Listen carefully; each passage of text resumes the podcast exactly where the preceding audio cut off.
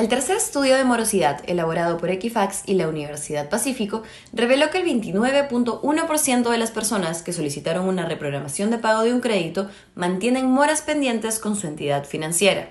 Si bien los créditos son una buena e importante herramienta para cumplir con las metas personales y de negocio, es necesario tener algunos conceptos claros antes de solicitar un préstamo o adquirir una tarjeta de crédito, como la capacidad de endeudamiento y de pago. La Head Middle Office de Experian Perú, Marcela Pinzón, explica en qué consisten cada uno de ellos. Capacidad de endeudamiento. Se trata de la capacidad general de una persona para endeudarse en base a su historial de crédito, ingresos anuales y otros factores relevantes. Para definir la capacidad de endeudamiento de una persona, se debe realizar un balance financiero general sobre sus ingresos y egresos anuales, incluyendo sus deudas vigentes y las proyecciones de los intereses a pagar, indicó. Dicho balance permitirá saber si el nivel de deuda que presenta una persona es bajo o alto, y si está en la capacidad de adquirir una nueva obligación financiera o crédito en el corto plazo. Capacidad de pago.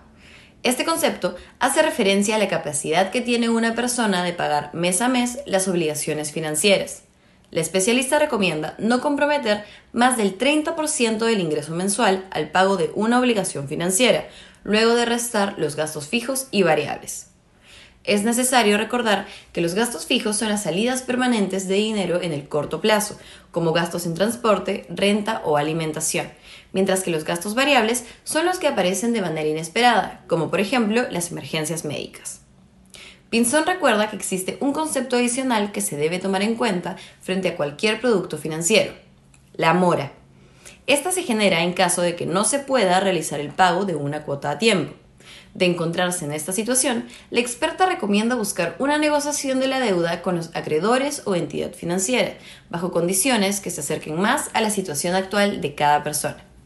Indicó que lo recomendable es que bajo ninguna circunstancia se genere alguna mora que pueda perjudicar el historial financiero.